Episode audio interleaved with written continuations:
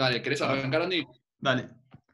Bueno, creo que, Pablo mucha introducción no, necesita con todas las caras conocidas que están acá, pero es profesor y director en la ITELO, eh, da clase de historia económica, de, hizo investigaciones sobre macroeconomía y teoría de las crisis económicas, y hoy un poco nos va a hablar sobre lo que ven todos, me parece, en el PowerPoint, si alguno no lo ve, avise, eh, que es globalización, economía y equilibrio mundial. Entonces, todo obviamente en el contexto de, de COVID-19. Em, si tienen preguntas, Pablo, si te parece, eh, simplemente saquen el mute, hagan las preguntas, va a ser más o menos dinámico esto, va a ser un ping-pong. Y, bueno, Pablo, si te parece arrancar, arrancamos. Vale, sí, sí, sí, a full. Sí, eh, primero sí, eh, digamos, interrumpan, digo, desmutense el micrófono y interrumpan cuando quieran, digo, yo voy a estar hablando, pero paro, si no, así lo hacemos más dinámico. Eh, prefiero eso, así no estoy como pensando en el chat y ver si hacen preguntas en el chat o no, así que eh, hagan todas las preguntas que quieran, digamos, por, el micrófono. Em, básicamente lo que estuve, digamos, cuando Andy me, extiende, digamos, la invitación, a la cual le agradezco el tiempo este por, por, invitarme, dije, bueno, voy a tratar de como de hablar, voy a tratar de armar una especie de presentación en torno a, el título, pero sobre todo como cuatro puntos que me parece que son, digamos, los cuatro puntos por ahí más importantes de, no quiero decir, digamos, lo que se viene, porque ya saben que no creo mucho en esta idea de hacer, eh, digamos, de hacer predicciones o, digamos, desconfío mucho en eso, si no voy a tratar de hacer predicciones, pero sí tratar de hacer como una especie de lectura general, digamos, de cómo lo veo yo, digamos, ciertas cuestiones alrededor del mundo, digamos, ¿no? O sea, no solamente con el tema económico, que digamos, es, va a ser por ahí el punto fundamental, sino también lo que es, digamos, el escenario político o las cuestiones, ciertas cuestiones políticas, cómo eventualmente puede llegar a cambiar nuestra vida, eh, sobre todo en lo que son las micro cosas, cosas que ya ustedes solamente deben estar viendo con esto del distanciamiento, con esto de usar barbijo y todo este tipo de, cuestiones. Y después, digamos, como haciendo, habiendo hecho ese eje, me parece que una de las grandes preguntas es, bueno, ¿y ahora qué en relación a la globalización, no? O sea, sobre todo, ¿ahora qué, qué es lo que vamos, qué es lo que puede llegar a pasar en torno a, un mundo que estaba como bastante conectado, donde el comercio internacional era muy importante y, bueno, parece ser como que ahora eso, digamos, todo esto que está pasando ya se suma a un problema bastante grande donde en el fondo, digamos, si antes se cuestionaba la globalización, como que ahora se va a cuestionar más, digo. Entonces, ese es básicamente el eje de, la presentación que quiero hacer, digamos, durante un rato, no, nos quiero aburrir, sino más que todo como transmitir un poco las cosas que estuve pensando y que ustedes me den un feedback o ustedes me den su opinión también, digamos, podemos, tengamos, digamos, una, un tipo de conversación eh, fluida.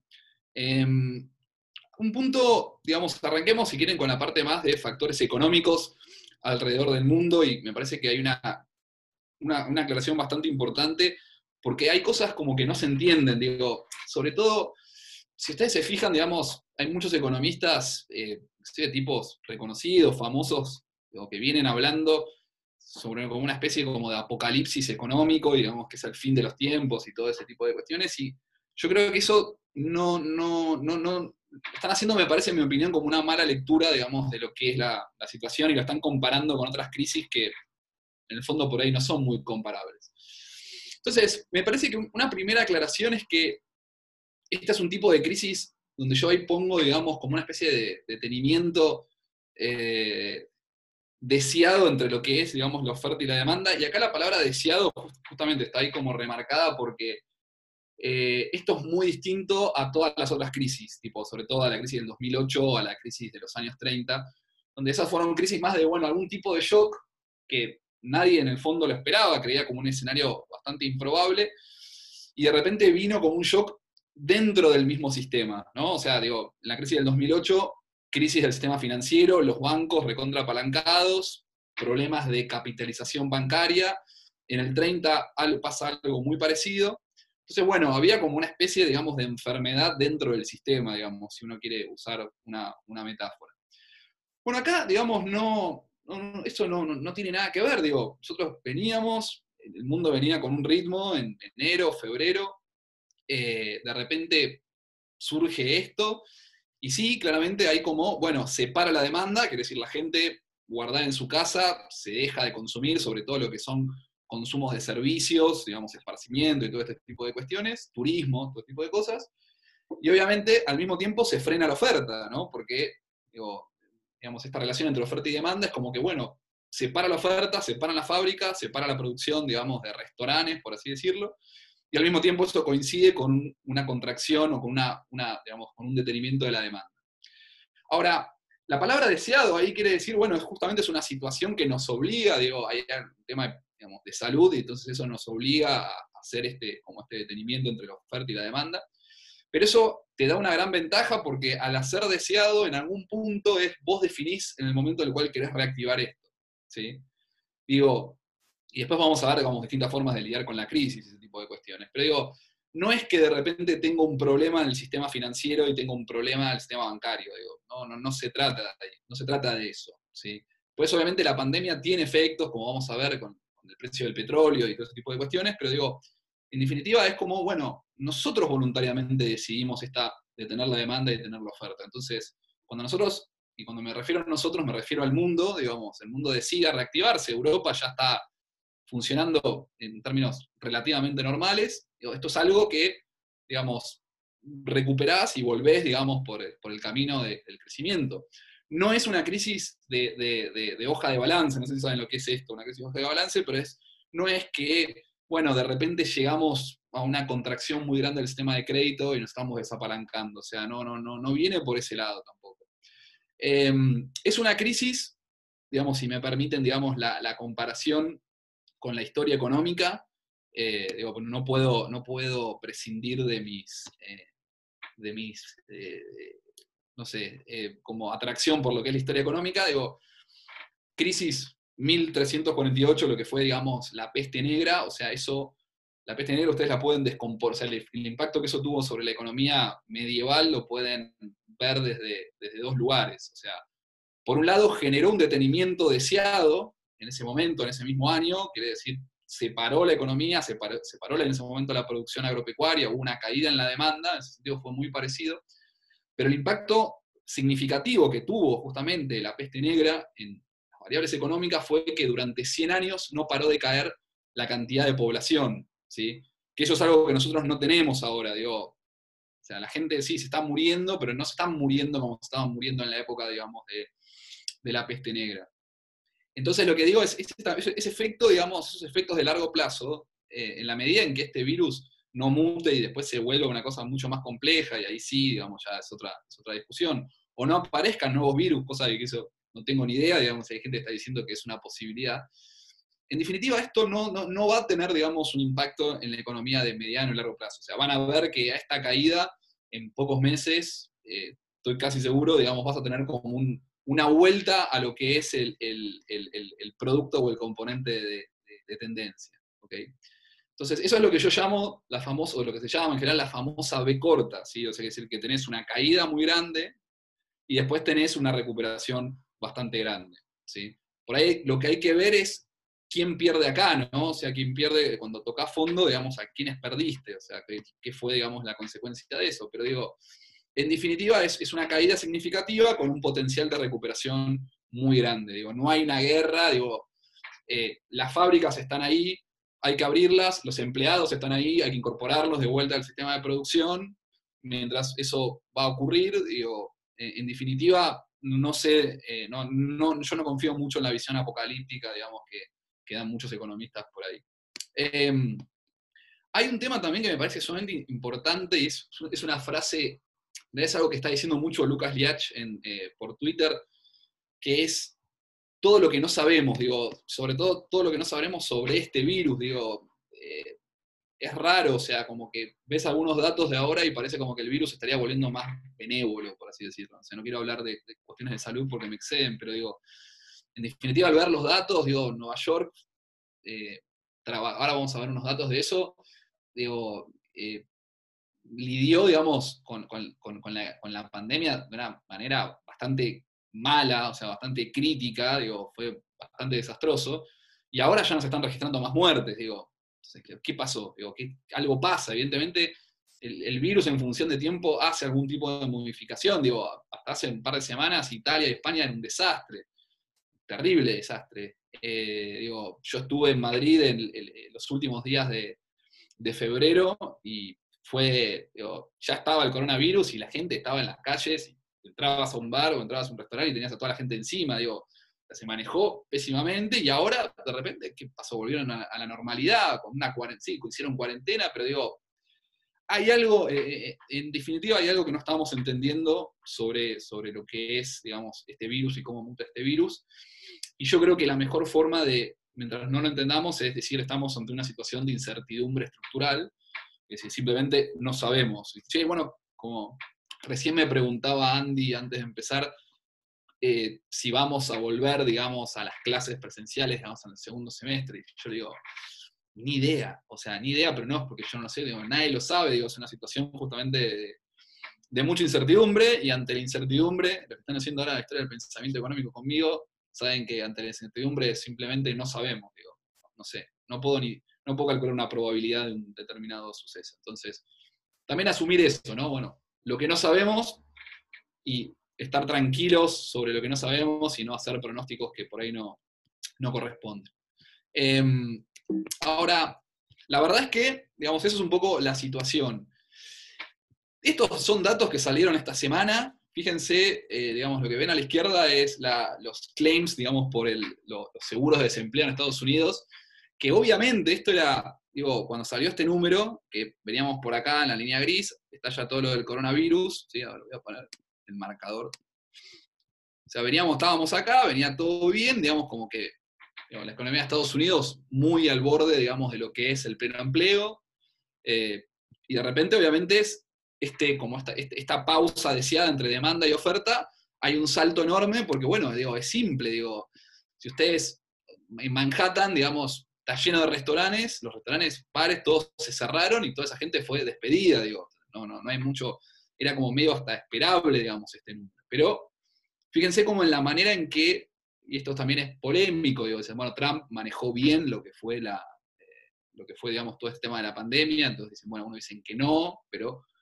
en definitiva, fíjense cómo está cayendo el número, o sea, como los nuevos pedidos de desempleo, ¿sí? Están, están bajando y está creciendo mucho el número de nuevos empleos, eso ya te está diciendo que la economía de Estados Unidos ya se está recuperando. Es una economía sumamente dinámica, con un mercado de trabajo muy flexible, entonces la recuperación tiende, tiende a ser rápida, ¿sí? Y después, por el otro lado, es lo que yo les decía, esto es un Twitter que no sé si salió hoy o ayer y lo vi y me llamó mucho la atención, que, eh, digamos, eh, New York está ya hoy, hoy o, ayer, digamos, ya no, reportó muertes, digamos, por el caso de coronavirus. Esto no quiere decir como que ya está, se superó, pero también está diciendo, bueno, es muy raro, hace un par de semanas era un desastre y ahora ya no es un desastre. Ahora después si vuelve, digamos, hay como un salto de vuelta así, digamos, eso yo no lo sé, pero digo, esto es de vuelta sobre lo que no entendemos y en la medida en que nosotros no entendamos eso, pero las cosas parecen ser que se están normalizando, tranquilamente lo que vemos es que estamos en un camino, digamos, de, la, de una recuperación económica. Em, digo, lo que les decía antes de Europa, digo, en Europa ya están yendo de vuelta a la playa, es como que eh, lugares que estaban, digamos, en situaciones críticas, ya dejaron de estar en situaciones críticas, digo. Entonces, obviamente me parece que como en todas las cosas, eh, y eso es una frase que también se dice como en la historia del pesimismo de la humanidad, digamos, tendemos a sobredimensionar todo, o sea, pensábamos que todo esto era un desastre, que se, acababa el mundo, y bueno, aparentemente no es tan así, digo, ¿no? O sea, al menos en, los datos que, se ven ahora. Em, Obviamente que, el colapso económico, digamos, no haya sido lo que eventualmente eh, podría haber sido, responde, digamos, a dos cuestiones, ¿sí? Eh, hay un micrófono abierto, no sé si quieren hacer una pregunta, si no, les pido que lo silencien para que no se arme eh, eco. Ahí está, gracias. Em, acá la Fed tuvo un rol fundamental, digamos. La Fed actuó muy rápido, muy rápido, no dudó y mostró lo que usualmente se llama, digamos, la artillería pesada eh, muy rápido. Y bueno, digamos, obviamente hay varias cuestiones alrededor de eso, que es todo esto que ustedes ven acá, digamos que es como el crecimiento de la base monetaria. Esto es básicamente efecto del coronavirus, o sea, la, Fed interviniendo en los mercados, inyectando liquidez, ¿sí? sobre todo como para que el sistema financiero no, colapse y no, se genere, digamos, una, deflación de activos, cosa que tampoco es algo muy deseable.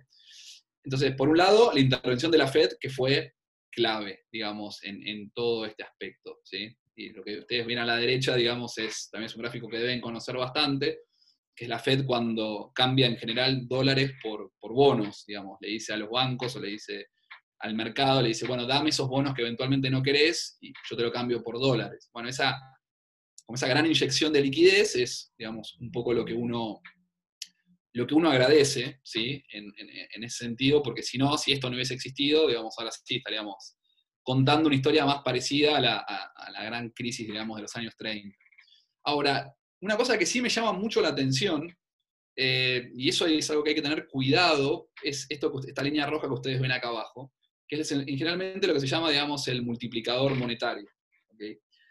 Porque yo, una forma que a mí me gusta en general explicar esto, sobre todo como para el público no tan especializado, es esta línea que ustedes ven acá arriba, ¿sí? esta línea azul que ustedes ven acá arriba. Esto es como cuando la Fed eh, toca Enter y empieza a imprimir billetes. O sea, eso es un poco eso. Ahora, la línea roja es un poco la medida de si esos billetes están llegando al sector real de la economía. Y cuando me refiero al sector real de la economía, estos, estos dólares que eventualmente la Fed está inyectando, le está llegando, a, está llegando a las familias o le está llegando a las empresas.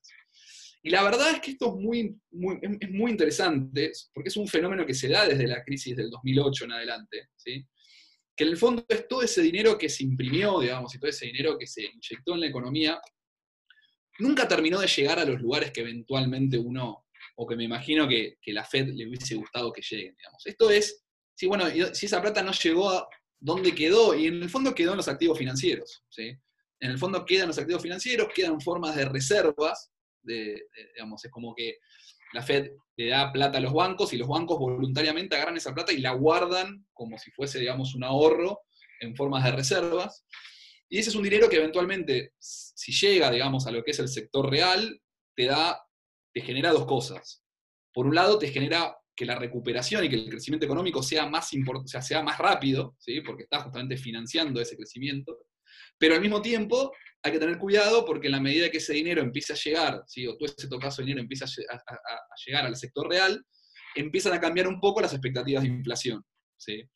Y acá viene el debate de, bueno, ¿queremos o no queremos inflación? Y muchos economistas te dicen, bueno, no, queremos inflación, un poco de inflación queremos, porque inclusive es como hasta saludable y necesario, pero por el otro lado no querés un régimen de inflación alto, digo, o sea, no, ni a palos querés una tasa de inflación por arriba del 5% o por arriba del 8%, digo. eso es algo que cuando Estados Unidos tuvo sus tasas de inflación, digo, por acá más o menos eh, cercanas al 10%, no tuvo ningún problema en generar, digamos, eh, todo el efecto contrario a esto, que quiere decir es empezar a retener dinero, porque ellos no quieren una inflación que no puedan controlar. ¿sí? O sea, la inflación en Estados Unidos alta es medio una mala palabra. Pero digo, esto es un primer llamado de atención, un primer resultado, que uno puede decir, bueno, che, por un lado está bueno esta, digamos, que la FED haya hecho esto, ¿sí? Para que podamos tener, digamos, una, eh, para que el sistema no colapse, porque si no el sistema hubiese colapsado. Pero por el otro lado, ¿qué está pasando? Que esa plata no está llegando, y en la medida que esa plata no llegue, el crecimiento va a ser menor, ¿ok? Y al mismo tiempo va a costar generar un poco de inflación, digo, que es un poco lo que estamos necesitando es ir a tasas reales de interés más negativas, ¿no? Para que están más o menos eh, familiarizados con el término, las tasas reales de interés negativas son, tienden a fomentar o tienden a impulsar, digamos, la demanda agregada. Entonces, eso por un lado. Por el otro lado, de vuelta, digamos, tengo que pecar de historiador económico, ¿sí? Y fíjense, digamos, lo que pasó.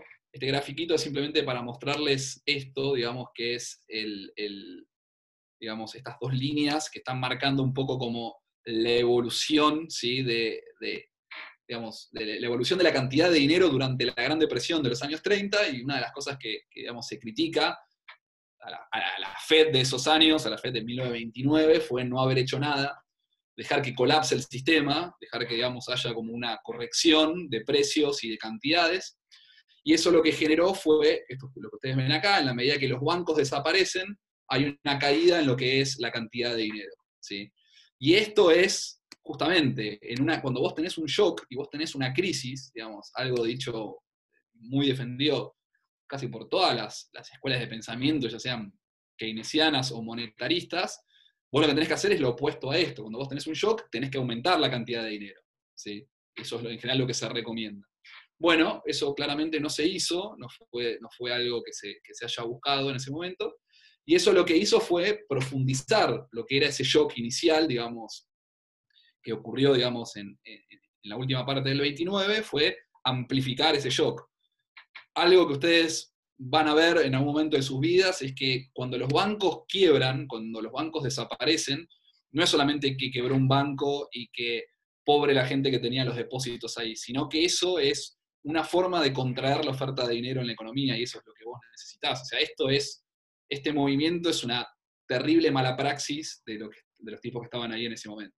Bueno, aprendimos, aprendimos y por suerte ahora se está haciendo todo lo opuesto, que era el movimiento que ustedes veían acá, esto es exactamente todo lo opuesto, ¿sí? Digamos, para hacer una, hacer una suerte de, comparativa entre, entre, entre, las dos crisis. Entonces, digo, si tengo que poner, cuando estaba pensando en esto, digo, tengo que como, como que marcar, digamos, los que son los puntos más, eh, más fuertes sobre los factores económicos a lo largo de esta crisis, es lo que decíamos antes, sí, digamos, una, rápida respuesta de, la Fed, una política monetaria sumamente agresiva, digo, al nivel, mío como que dijo la Fed, digo, no me importa nada, digo, en el sentido de no me importa nada, es si tengo que salir a, comprar activos, voy a salir a comprar activos, digo, eh, si tengo que salir en un momento, creo que no lo terminó haciendo, pero digo, si tengo que salir a comprar acciones en Wall Street como cualquier fondo de inversión, lo voy a hacer. Entonces de repente uno iba a ver que en la hoja de activos de la Fed había, no sé, acciones de de Apple, supónganse. Entonces, digamos, acá la respuesta de la Fed fue muy agresiva, con señales muy claras, ningún tipo de ambigüedad en la comunicación. La Fed cuando saca sus comunicados se cuida mucho de lo, que dice y lo que no dice, fue muy claro con lo que quería hacer, cosa de que no, haya dudas. Y el mercado le creyó, el mercado reaccionó bien, eh, y eso me parece que fue como un gran, eh, como un gran acierto. Obviamente, este exceso de liquidez, ¿sí? que es básicamente, ustedes se fijan, hay algo en Estados Unidos que se llama, digamos, el money market, que es, el, digamos, como el dinero, ahí, digamos, es si vos, si los bancos o los fondos quieren ir, digamos, a buscar eh, liquidez por el día, hay una tasa que se llama, digamos, la tasa del money market, que es eh, la tasa en la cual se, presta ese dinero, bueno, esa, esa, tasa está casi en cero, digo, y que esté casi en cero es simplemente como está este exceso, digamos, de liquidez que se puede leer de otra manera es la Fed tiene, tiene un control total sobre el sistema financiero. Es básicamente eso. O sea, hoy como el big player o el, jugador dominante es la Reserva Federal y digamos, nadie se anima a especular en contra de la Reserva Federal. Es demasiado grande para ir en contra de eso, entonces tiene un control total sobre esto. Em, algo que en general siempre me preguntan es, che, bueno, pero toda esa liquidez y, qué riesgo inflacionario tiene, ¿no? O sea, bueno, digo, vuelvo un poquito a lo de antes, es, miren, en la medida en que, eh, esto puede cambiar de un momento para otro, pero digo, en la medida en que el, multiplicador del dinero, que es lo que veíamos antes, que es como esa plata no está llegando a los lugares donde tendrían que llegar, eh, y al mismo tiempo haya una demanda de dinero mundial por dólares, como venimos teniendo en los últimos años, en una situación como la que estamos ahora, de tasa cero, es prácticamente la, lectura es todo el dinero que vos metés en la economía es demandado. ¿sí? O sea, quiere decir, nadie está corriendo contra el dólar. A medida que eso ocurra y eso se mantenga, entonces estamos bien. Ahora, si eso en algún momento cambie, yo la verdad que no veo razones para cambiar. Hay todo un debate ahora de que China está incorporando una especie como de criptomoneda que se va, la vas a poder tener en tu teléfono celular y y digo, voy a poder ir a pagar en el McDonald's de acá tres cuadras, eventualmente con esa criptomoneda, dicen, bueno, eh, hay que ver cómo esto puede llegar a cambiar un poco la composición de los portfolios, pero en definitiva, mientras la preferencia por liquidez de los, de, los, digamos, de los fondos de inversión y del público en general se mantengan estos niveles, no hay, eh, en, mi, en, mi, lectura, el riesgo inflacionario es bastante bajo. En ese sentido, el riesgo inflacionario es muy bajo. Eh, por supuesto que otra cosa que ve la Fed, está muy atenta a esto, es que justamente como el multiplicador del dinero es muy bajo, hay riesgo de quiebras, digo, eh, en ese sentido que el riesgo de quiebras en la manera que el dinero no llegue a donde tenga que llegar va a ser alto y eso puede llegar a generar un problema en lo que es la, recuperación del empleo. ¿sí? eso es, puede ser un tema y eso obviamente nos va a llevar a que la recuperación sea más lenta, que es un poco lo que pasaba entre el 2008 al 2015 más o menos, que había, se había inyectado un montón de dinero, como que la economía había empezado a salir, pero uno decía, che, ¿por qué la economía no crece más rápido? Digo, bueno, y en parte tiene que ver con eso, digamos, en parte tiene que ver con que el dinero no estaba llegando a los lugares que eventualmente uno tenga que llegar. Esto es un problema porque esto nos va a enfrentar a una recuperación de la economía mundial mucho más lenta y, eh, eso es algo que en general no, es deseable, digamos, ¿no? O sea, no, queremos. Em, por supuesto que les cambia inclusive, digamos, eh, el, enfoque, como te, te cambia la pregunta, más que riesgos inflacionarios, hay más riesgos de deflación, digo. Eh, esto, es un, esto es un tema y esto es un problema. Hay más posibilidades de tener deflación que de tener inflación. Y fíjense un poco con la caída en el precio del petróleo, que si bien, digamos, ahora está intentando recuperarse, el precio de la energía es muy referente para la formación de los otros precios, entonces esto puede eh, generar cierto tipo de inercia deflacionaria, digamos, la caída, digamos, en lo que es justamente el precio del petróleo. Con lo cual digo, a mí, eh, no sé si es que soy muy optimista, pero digo, más que preocuparme la, inflación, a mí lo que me preocupa es más la deflación. Em, política fiscal, digo, porque hasta ahora estamos hablando mucho de lo que es la política monetaria y, lo que fue, digamos. Política fiscal, bueno, sí, ya está empezando a suceder y yo creo que eso va a depender mucho de, lo que es la velocidad de recuperación. Eh, no veo que Estados Unidos todavía tenga una política fiscal sumamente agresiva, eh, como en general se, se, amenaza o se está diciendo. Alemania, Alemania que en general ve todas las cosas antes. Eh, Merkel el otro día anunció como un plan muy importante, que es básicamente una, es una, es una política fiscal sumamente expansiva, eh, porque, bueno, digamos, lo que yo creo que ve Alemania son dos cosas. Cree que eh, con la política monetaria expansiva de la zona euro no va a alcanzar para que se recupere Alemania.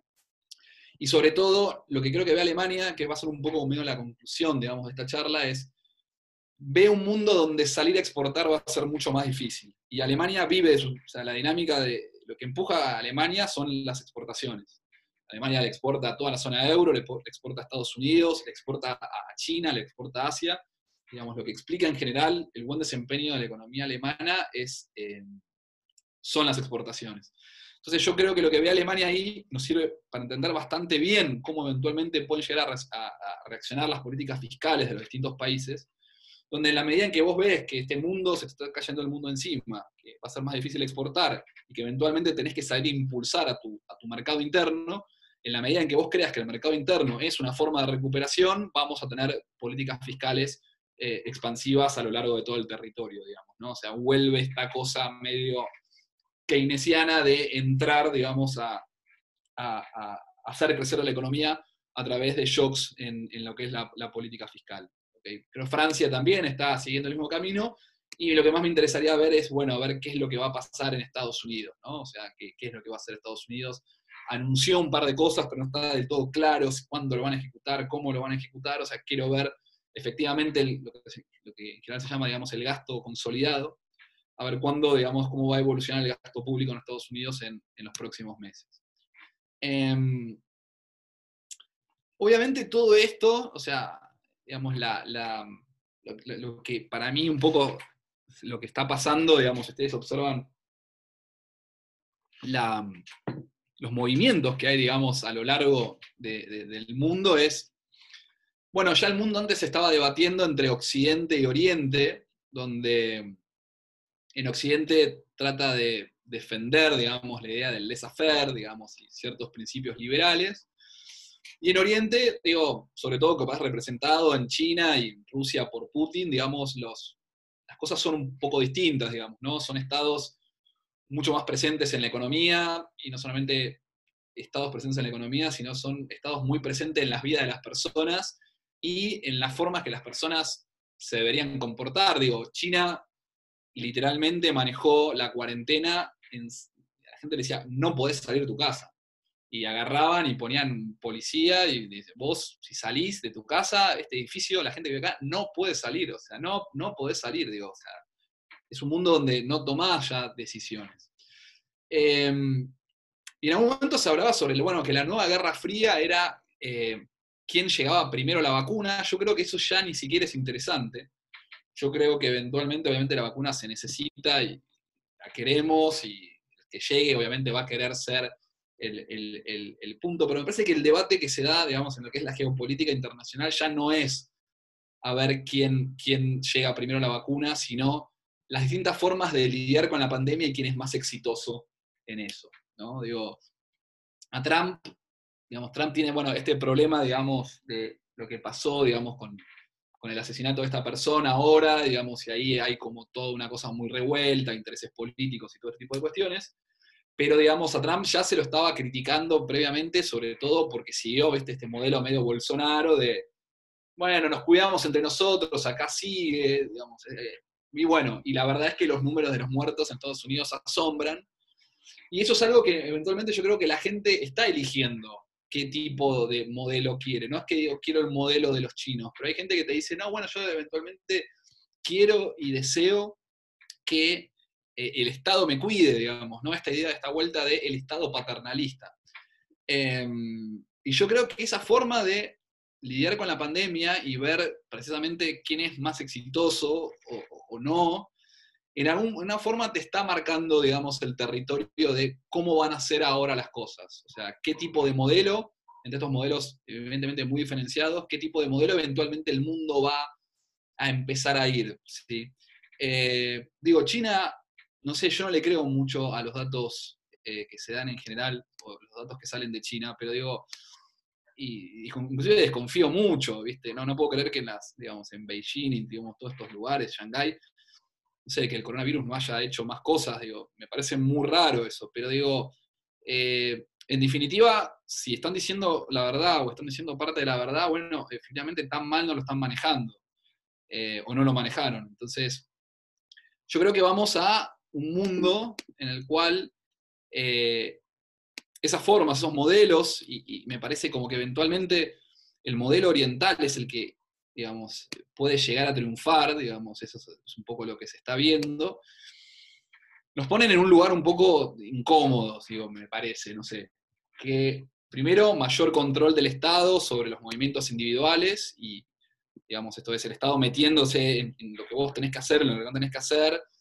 eh, espiando y la gente permitiendo que, que espíes, digo, vos te vas a bajar una app y en esa app vos vas a dar tu consentimiento de que estás de acuerdo que eventualmente darle los datos de dónde te moviste al Estado. Bueno, a mí eso mucho me hace un poco de ruido.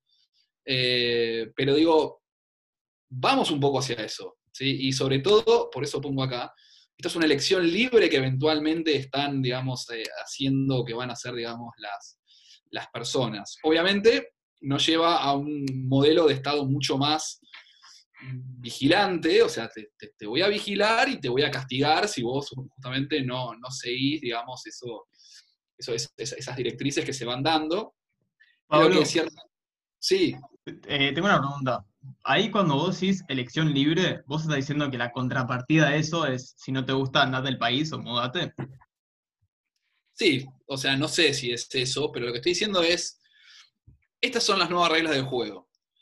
Y yo te digo, si vos, si vos querés aceptar las nuevas, tenés, que tocar este botón y aceptás con eso las nuevas reglas del juego. Quiere decir que mucha gente no es que te va a decir, uy, no, el Estado me acaba de entregar, el Estado me está vigilando. No, no, yo sé que el Estado me está vigilando. Yo, estoy, yo acepto eso. O sea, te doy, mi consentimiento para que vos te metas en mi vida y, controles eso. Y obviamente acá hay un tema de, sí, si no te gusta, ahí tenés, la, ahí tenés, el, eh, ahí tenés el aeropuerto, digamos. Pero digo, donde no estoy hablando particularmente, digo, que no se entienda, no es que estoy hablando de Argentina o no de Argentina, creo que estoy hablando de ciertos comportamientos que se van a dar para mí en, distintos países, obviamente con, algunos con, más acentos, otros con menos acentos, pero digo, donde mucho Estado, digo, ¿no? Esta, esta vuelta de, algo que se llamaba, que digamos que Margaret Thatcher lo criticaba mucho, que es esta idea de big government, digamos, ¿no? O sea, bueno, mucho Estado, ¿viste? Y sobre todo presente en decisiones económicas, presente como en decisiones personales o en decisiones individuales. Y no sé si es un mundo, es un mundo que va muy en contra con lo que pongo ahí, digamos, con los principios democráticos, eh, digamos, que en general venimos teniendo desde la Revolución Francesa para acá, y los derechos del hombre, y las libertades individuales, y como también digo ahí, los principios de autonomía que eventualmente se empiezan a perder, digo, ¿no? Eh, entonces ya, viste, esta idea del ciberespionaje y se aprobó, digo, o sea, como que, ¿qué onda eso? Entonces, bueno, hay que, hay que tener mucho cuidado con, este tipo de, estos modelos que eventualmente se pueden establecer como son modelos de control general sobre, sobre la población. ¿sí? Em, entonces, digo, esto creo que son formas en las cuales nuestra vida va a cambiar, y no creo que cambie en el sentido digamos, en un sentido eh, muy positivo. Y obviamente todo eso nos lleva a, eh, digo, ¿qué va a pasar si el mundo va para ese lado? Eh, ¿Qué va a pasar sobre todo, bueno, con la globalización y con la idea de la, interconexión, digamos, que se vino dando en el último tiempo? Yo creo que, no, ni, ni a palos va a desaparecer el comercio internacional, pero digo, el comercio internacional va a ser una de las variables más afectadas. Creo que va a haber como mucha tendencia al proteccionismo, que era un poco lo que estaba pasando en el discurso eh, trumpista, inclusive antes de esto, ¿no? como el retorno del proteccionismo. Entonces China se corta, Estados Unidos se corta, los países quedan en el medio y dicen, bueno, si todos se cortan, yo también me corto. Entonces, digo, esto es algo que en general no, como pongo ahí, al final no es nada de esto es bueno para el crecimiento económico mundial y obviamente nada de esto es bueno para Argentina tampoco. Eh, pero digo, creo que esto es como que, es como le pasaba el otro día a un amigo, que estaba deprimido previamente a, la pandemia y cuando vino el, confinamiento y la cuarentena, ya eso lo terminó de deprimir totalmente, digo, ¿no? Entonces lo que digo es, ya el comercio internacional estaba en riesgo previo a esto y esto que está pasando ahora es una cuestión de que no ayuda para nada, y que inclusive puede todavía ¿viste? E, exacerbar, digamos, esos, esos principios, digamos, que no, para mí no son el camino adecuado. Creo que al mismo tiempo hay una ausencia total de liderazgo mundial, digo, ¿quién es Trump? Bueno, no sabemos, o sea, está ahí, no sabemos si va a seguir, o sea, eh, de repente pensás que le va a ir mal en las elecciones y le va muy bien, pero digo, es como, y es un tipo que no está no, está reconocido por sus otros pares, ni por Merkel, ni por Macron, ni por nadie de esta gente como, bueno, este es nuestro líder, digamos, ¿no? Entonces, no hay un liderazgo en lo que es el mundo occidental, el mundo libre. En el mundo oriental ya sabemos quién lidera eso, digamos, que claramente es China, eh, pero digamos, China no es todavía un líder, digamos, a nivel mundial. Entonces, en la medida en que todavía no esté, como decíamos antes, ¿no? Esta lucha entre los unos y los otros, todavía no esté claro qué tipo de modelo va a emerger, aunque uno tiende a pensar que vamos a ir a un modelo más parecido al chino, todos estos problemas del proteccionismo del comercio internacional no se van a resolver, ¿sí? porque no creo que ni siquiera haya una voluntad, no hay un líder que nos guíe para esto, digamos. Entonces, al menos, digamos, en la foto, en la foto de hoy, el día de mañana vuelve Obama y por ahí cambia todo, digo, no lo sé. Eh, por eso, digamos, es muy curioso esto, que si ustedes observan, digamos, eh, hay gente que le va a gustar más o menos, hay gente, se me encanta Trump, hay gente que dice, no me gusta nada Trump, pero lo que es cierto es que hoy Trump es, el último representante de lo que es, digamos, el mundo occidental, con todos los errores que está cometiendo. Y eso puede ser eh, una pésima noticia, digo, porque no es un líder que está siendo reconocido por el resto de las partes. Digamos. Entonces, realmente como que la situación de un mundo globalizado, de un mundo unido, la verdad es que lo veo bastante, bastante difícil. ¿no?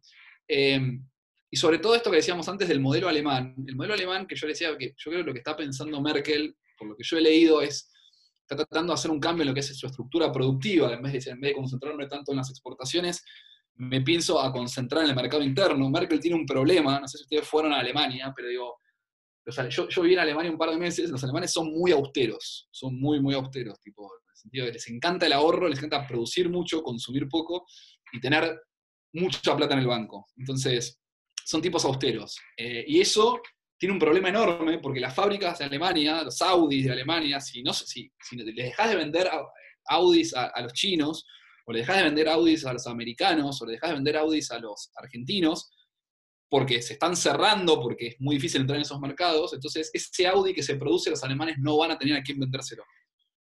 Y ese modelo cae eventualmente en algún momento. Entonces, lo que está tratando de hacer Merkel está tratando como de cambiar el paradigma, tiene un problema grande de decir a las alemanes, bueno, che, consuman, tienen que empezar a consumir ustedes porque si no nos caemos.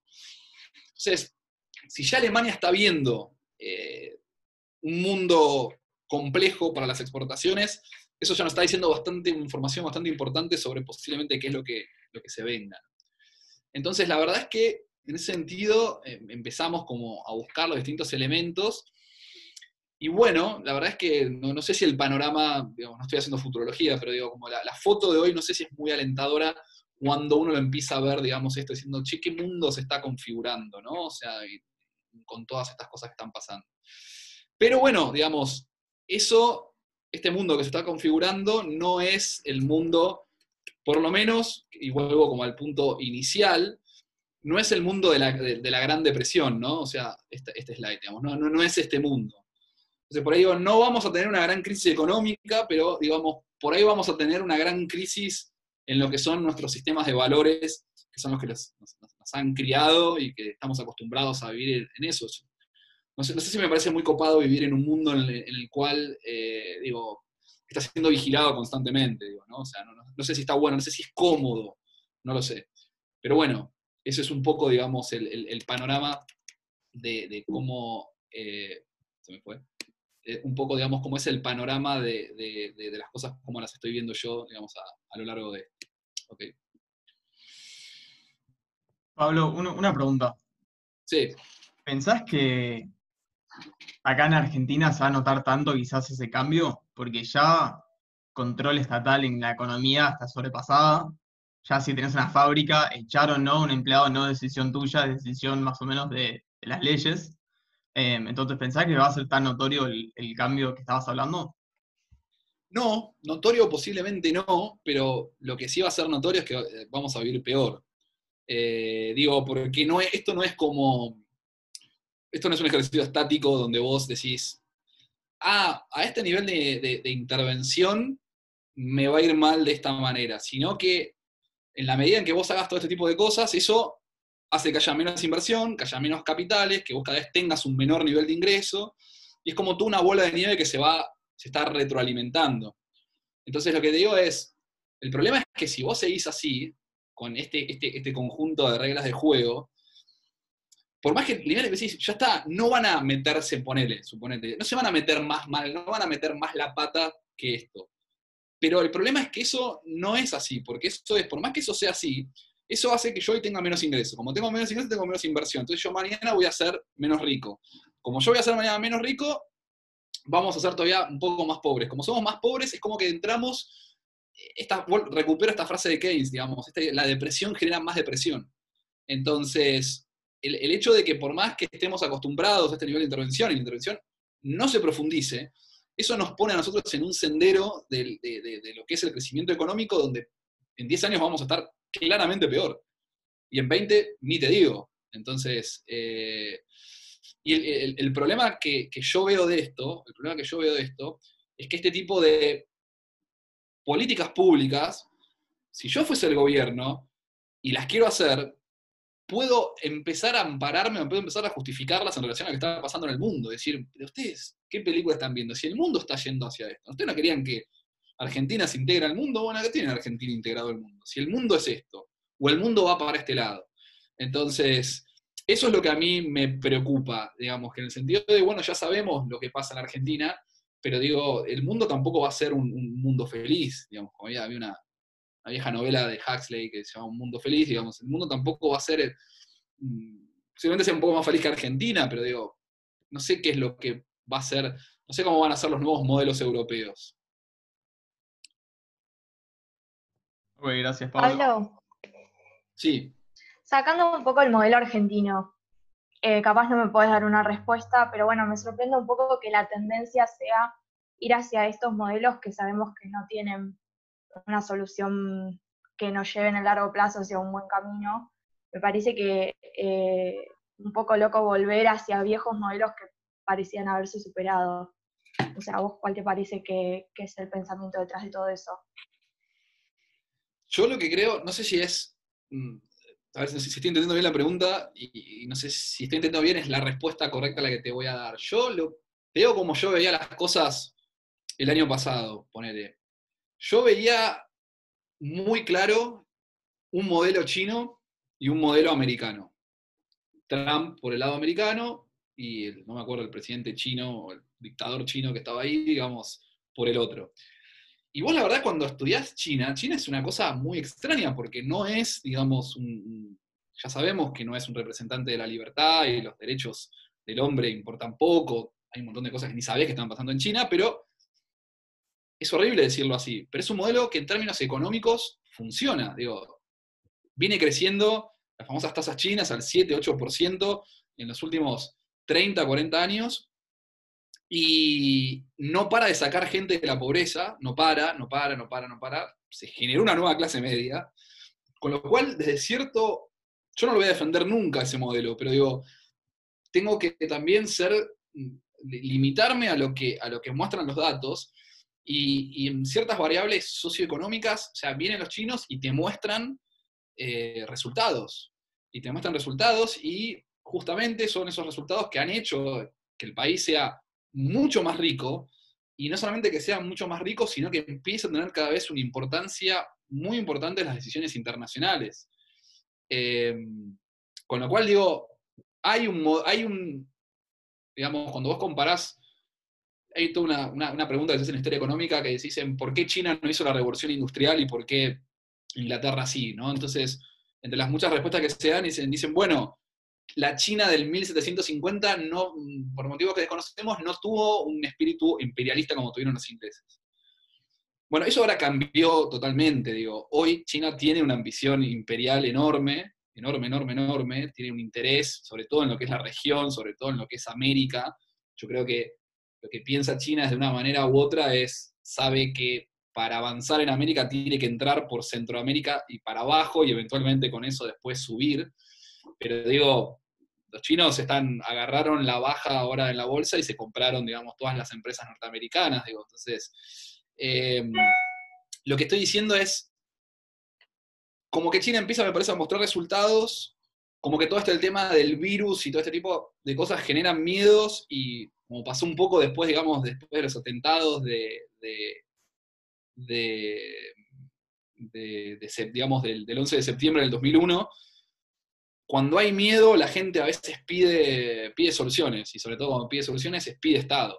Entonces, eh, yo creo que todo eso se empieza a generar como una nube de miedo, entonces te empieza a pedir soluciones y al mismo tiempo se consolida, o se puede estar consolidando diciendo a los chinos, che, miren que las libertades, miren que el individualismo no ha llevado buenos resultados, por ahí mejor es tener un modelo más parecido como el mío, y en la medida en que los países empiecen a aceptar eso, eh, bueno, hacia ahí vamos. O sea, no te digo que vamos a ir exactamente a eso, pero empezamos como a converger alrededor de eso.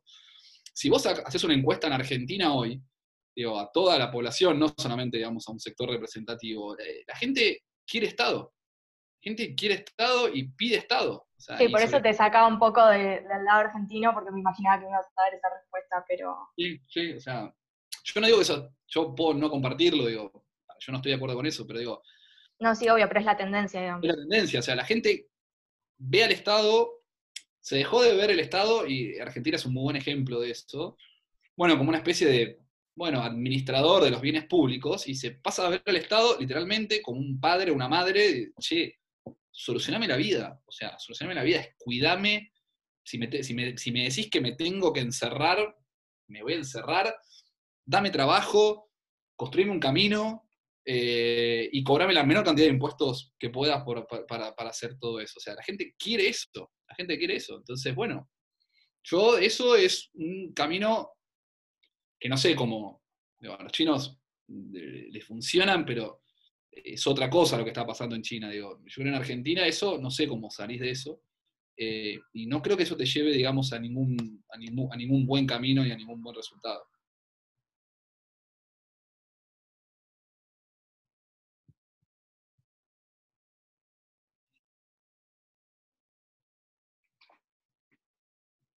Ya se, ya se deprimieron todos.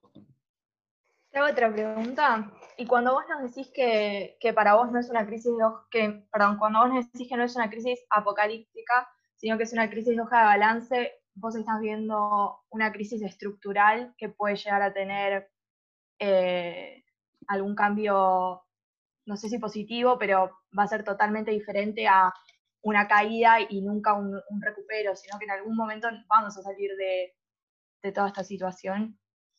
Em, ¿Me estás preguntando en relación a Argentina o en relación a la economía mundial o a qué?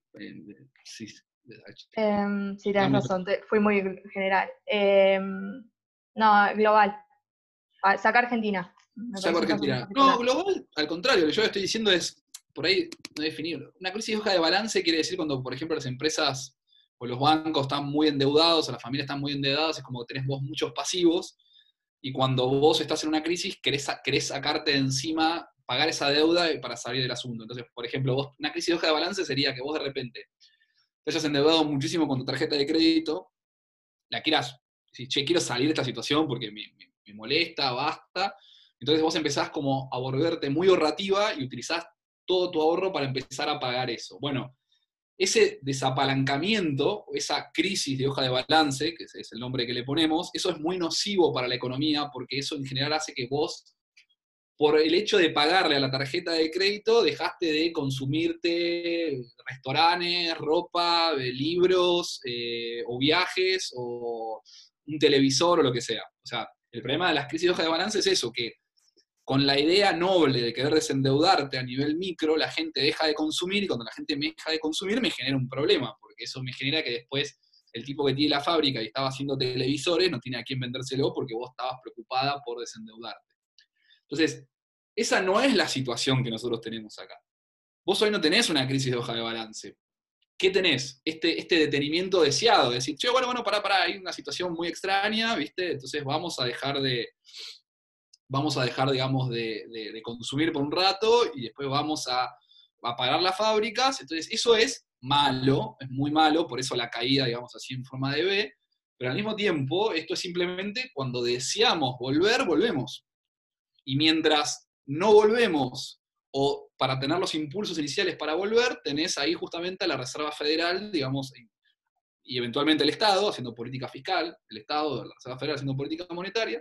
Entonces, por eso digo, no, no, desconfío mucho en la visión apocalíptica. Esto después no quiere decir que la semana que viene veas el Standard Poor's y tenga una caída del 10%, porque, bueno, una corrección de vuelta de los mercados, pero digo, la tendencia es, eh, dentro de un año, no sé, no estoy haciendo futurología, pero yo creo que vamos a estar hablando de otras cosas, digo, no vamos a estar hablando de esto. Entonces, con eso en realidad me refiero, o con eso me estaba refiriendo, digamos, a lo que es, digamos, una crisis de hoja de balance. Pablo, cuando vos decís que en un año vamos a estar así como dijiste, estás hablando de todos los países menos Argentina, ¿o no? O sea, no estás hablando del caso argentino.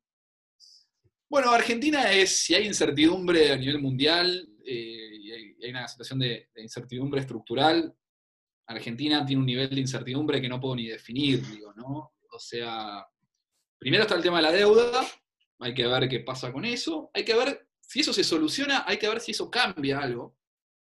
Yo no, creo que estén pensando que por eliminar un default, Argentina va, a poder volver a pedir prestado y financiarse y volver a los mercados y van a volver las inversiones. Yo no creo que eso ocurra.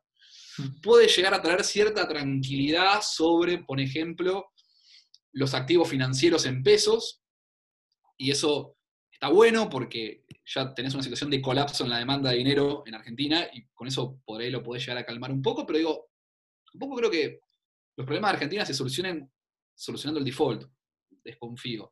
Mm. Pero no importa, eso es algo que tenés ahí, lo tenés que trabajar y lo tenés que solucionar de alguna manera. Ahora, Argentina va a tener una, tiene una situación bastante seria en lo que es, eh, Argentina hizo una política fiscal sumamente agresiva para financiar su detenimiento deseado, para financiar su cuarentena, pero como ustedes ya sabemos, Argentina no es la Fed, o el Banco Central no es la Fed. Entonces se han, se imprimió una cantidad de dinero que todavía está ahí dando vueltas y en cualquier momento se va a empezar a manifestar, ya se empezó a manifestar sobre los múltiples tipos de cambio que tiene Argentina, con lo cual ese dinero en algún momento va a haber que esterilizarlo de alguna manera. Eh, y parte creo que lo... y si no lo esterilizás, prepárate, digo, prepárate para, un régimen de inflación altísimo. Eh, pero en algún momento, antes de fin de año, ese dinero va a haber que ir a buscarlo.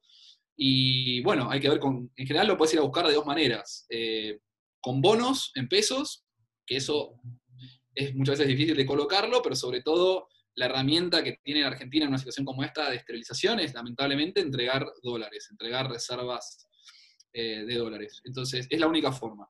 Eh, a menos que venga un plan parecido a lo que fue un plan Bonex o un algo por el estilo, no saben lo que es el plan Bonex, si quieren otro día lo discutimos, pero digo, Argentina tiene una complicación financiera monetaria que muy, muy, muy, muy complicada, que le va a costar, eh, bajo ese contexto, empezar a tener crecimiento económico.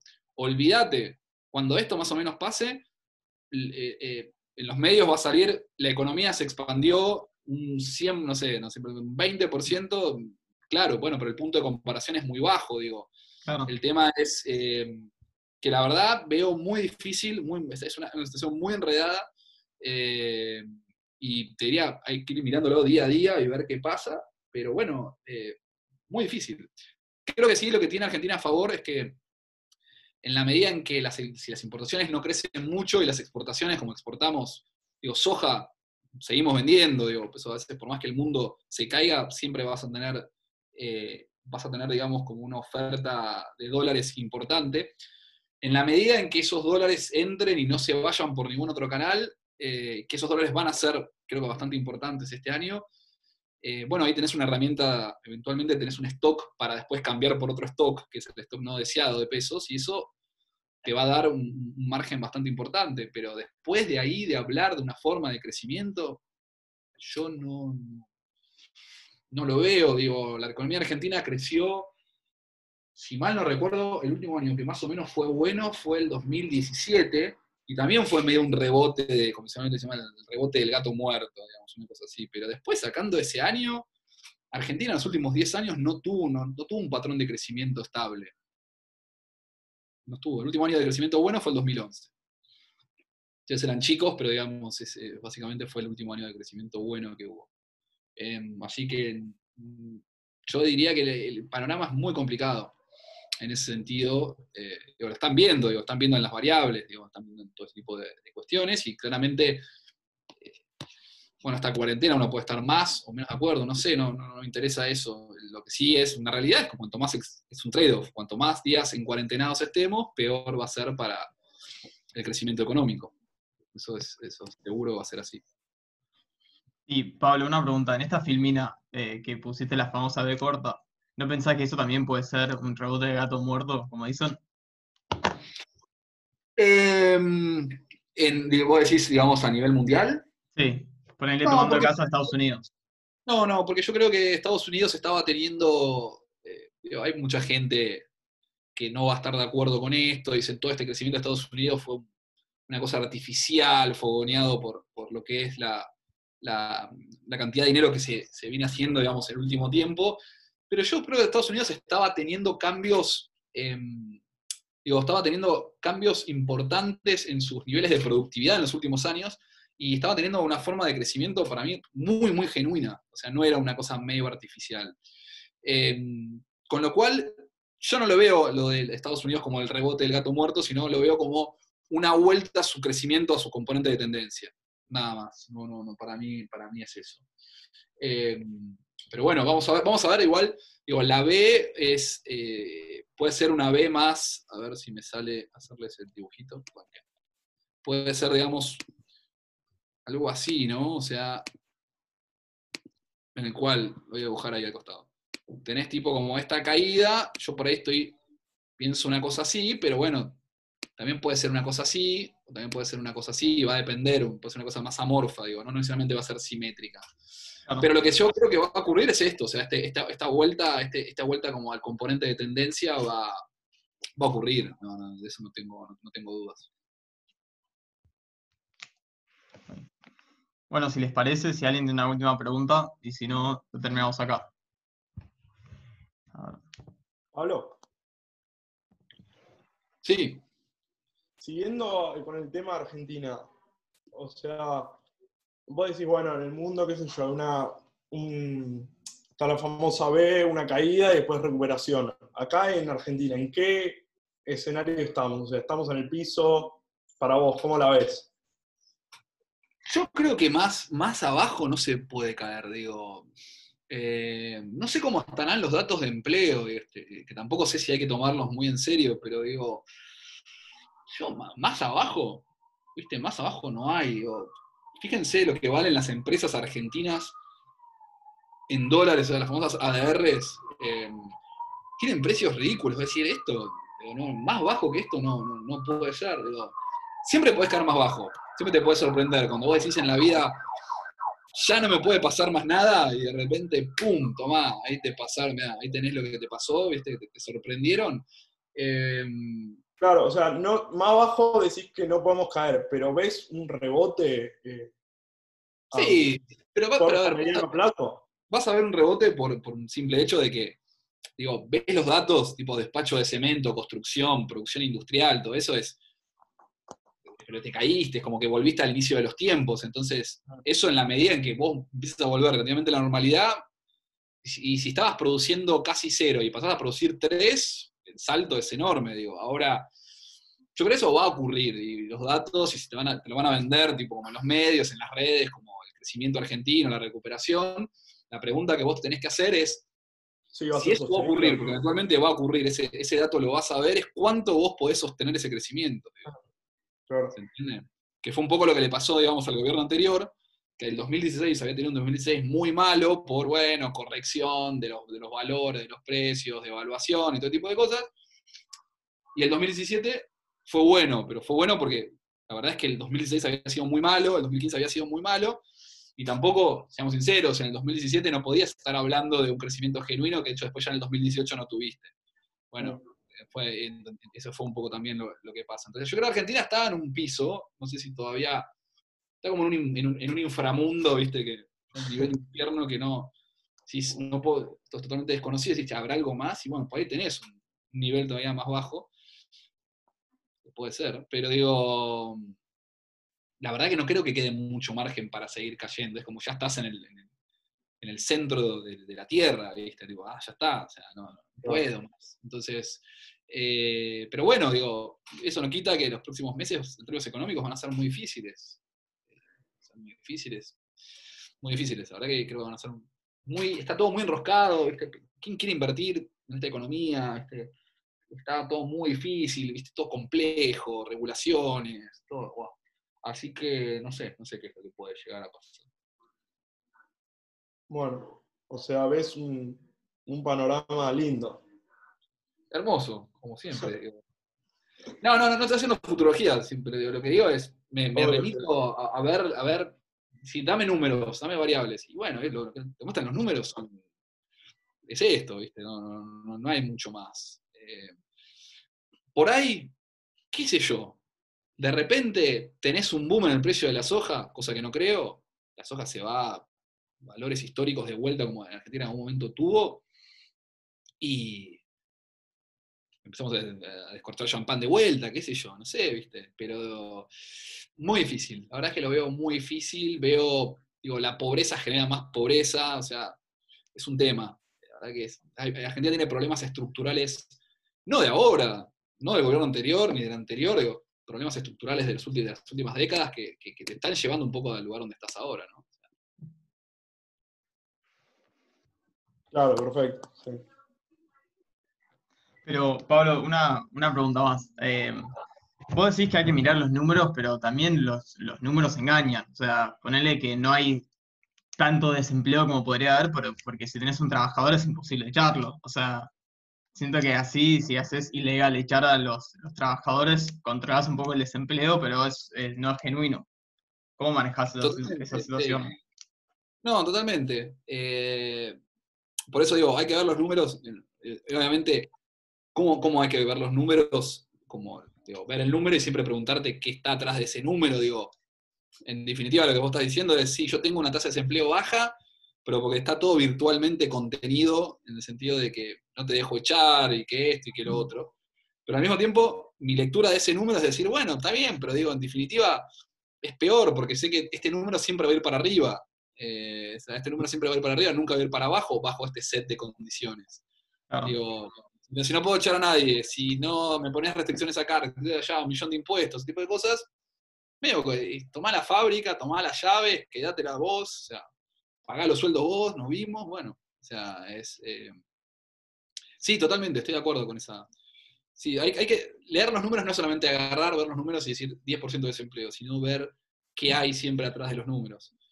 Eh, ver la historia, digamos, atrás de los números, ¿no? O sea, que es un poco a veces lo que pasa, yo a me, enojo cuando viene por ahí alguien de afuera dice, ah, Argentina, pero tiene una tasa de desempleo baja. ¿Y qué hiciste? Entraste a una página, te bajaste la tasa de desempleo, ni siquiera sabés dónde está Argentina, no sabés los problemas que tiene Argentina. Si te digo ubicar a Argentina en el mapa, lo pones al lado de, no sé, de Bielorrusia, ¿viste? Entonces, eh, no, no, me parece que, está bien lo que estás diciendo y es también una invitación a, todos los que están hablando sobre Argentina, eh, como un premio Nobel, me parece, o, un economista o sea, recientemente mucho conocimiento hablando sobre Argentina y qué sabe de Argentina, digo. Ni, ni de saber dónde está Argentina, posta, te digo, o sea, no, no debe ni saber dónde está Argentina. y, y Pablo, ¿no pensás que quizás preguntar el por qué detrás de los números eh, quizás estropea un poco la, el, o sea, la cosa que muchas veces los, keynesianos dicen, bueno, después de la crisis eh, del 29, salimos de la crisis y todo, y se terminó de salir de la crisis con la, con la guerra. Pero bueno, muchos keynesianos decían que, era un logro y por eso también el keynesianismo, como vimos con vos, se hizo tan conocido, porque se, salió de la crisis definitivamente. ¿No te parece que si preguntamos el por qué detrás de, esa salida de la crisis, em, ahí se empieza a, cuestionar quizás un poco quizás se pone a cuestionar el, si, verdaderamente fue por, por las políticas y no por la guerra, por ejemplo, que es algo que, los austríacos critican mucho a los keynesianos. Sí. Eh, y, pero ¿cuál es la pregunta? Digo, sí, o sea, es, una discusión, digo, ¿no? O sea, pero ¿cómo, eso nos puede impactar ahora? No, no, no, no, no, no, no, o sea, no, no voy a por ese lado, simplemente quizás la importancia de mirar qué hay detrás de los números porque si uno solamente mira los números pueden, pueden engañar.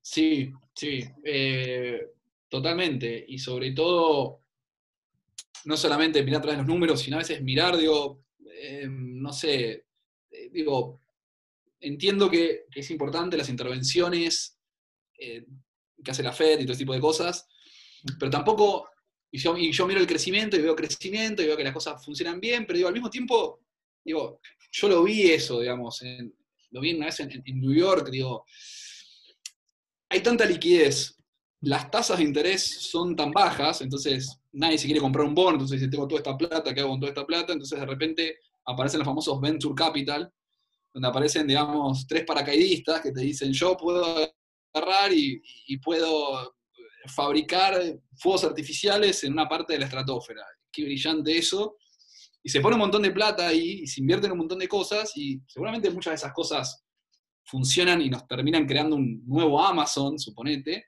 pero al mismo tiempo yo creo que embelesados un poco por los números y embelesados un poco por muchas veces el éxito de corto plazo de estas políticas, creamos situaciones que por ahí no estaría bueno tener. Yo no sé si todo el mundo tiene que tener acceso al crédito a tasas de interés cero. Vos ves las, vos ves las empresas en los últimos años, por eso después te crea una crisis más grande, digo, uno de los grandes problemas es que en los últimos años se crearon un montón de empresas que son empresas que, ¿de dónde salió esto? Y de repente son empresas endeudadas con miles de millones de dólares que alguien le prestó, eh, que se, endeudaron a tasas muy cercanas a cero, Y ahora el problema es que esa empresa tiene empleados, entonces ahora estamos preocupados porque esa empresa justamente, como no es una empresa genuina, si no la ayudamos a esa empresa, esa empresa se cae. Si esa empresa se cae, pues, se echa gente. Y si echa gente, eh, tenemos recesión. Entonces, ¿cuál es el tema ahí? ¿Qué? ¿La salvamos de vuelta? O esa empresa nunca se tendría que haber eh, creado. Entonces, lo que digo, medio como por ahí respondiendo tu pregunta, no sé si la pregunta, pero intentar responderla así, es como decir, está bien, me parece muy bien lo que está haciendo la FED, pero me parece como que tendría que generarse una suerte de línea más de pensamiento económico, de lo que se llama, digamos, el crédito redirigido o el crédito racionado, que es decir, bueno, si vamos a un mundo donde, como tengo un amigo que labura en la FED, tipo que me decía, yo le decía, y los precios, y los precios, y los precios, y los precios, y él me decía, en el, al mundo hacia donde vamos no necesitamos de los precios como diciendo, me importa un huevo los precios. Digo, yo, y no, me, yo no me toqué los precios porque me vuelvo loco, digo, ¿entendés? O sea, ahí sí soy como bastante austríaco, digo, no me toque los precios. Entonces, bueno, lo que digo es, si vamos a un modelo así como de tasas muy bajas y de créditos, medio como créditos para todos, digamos así, dicho en lenguaje inclusivo,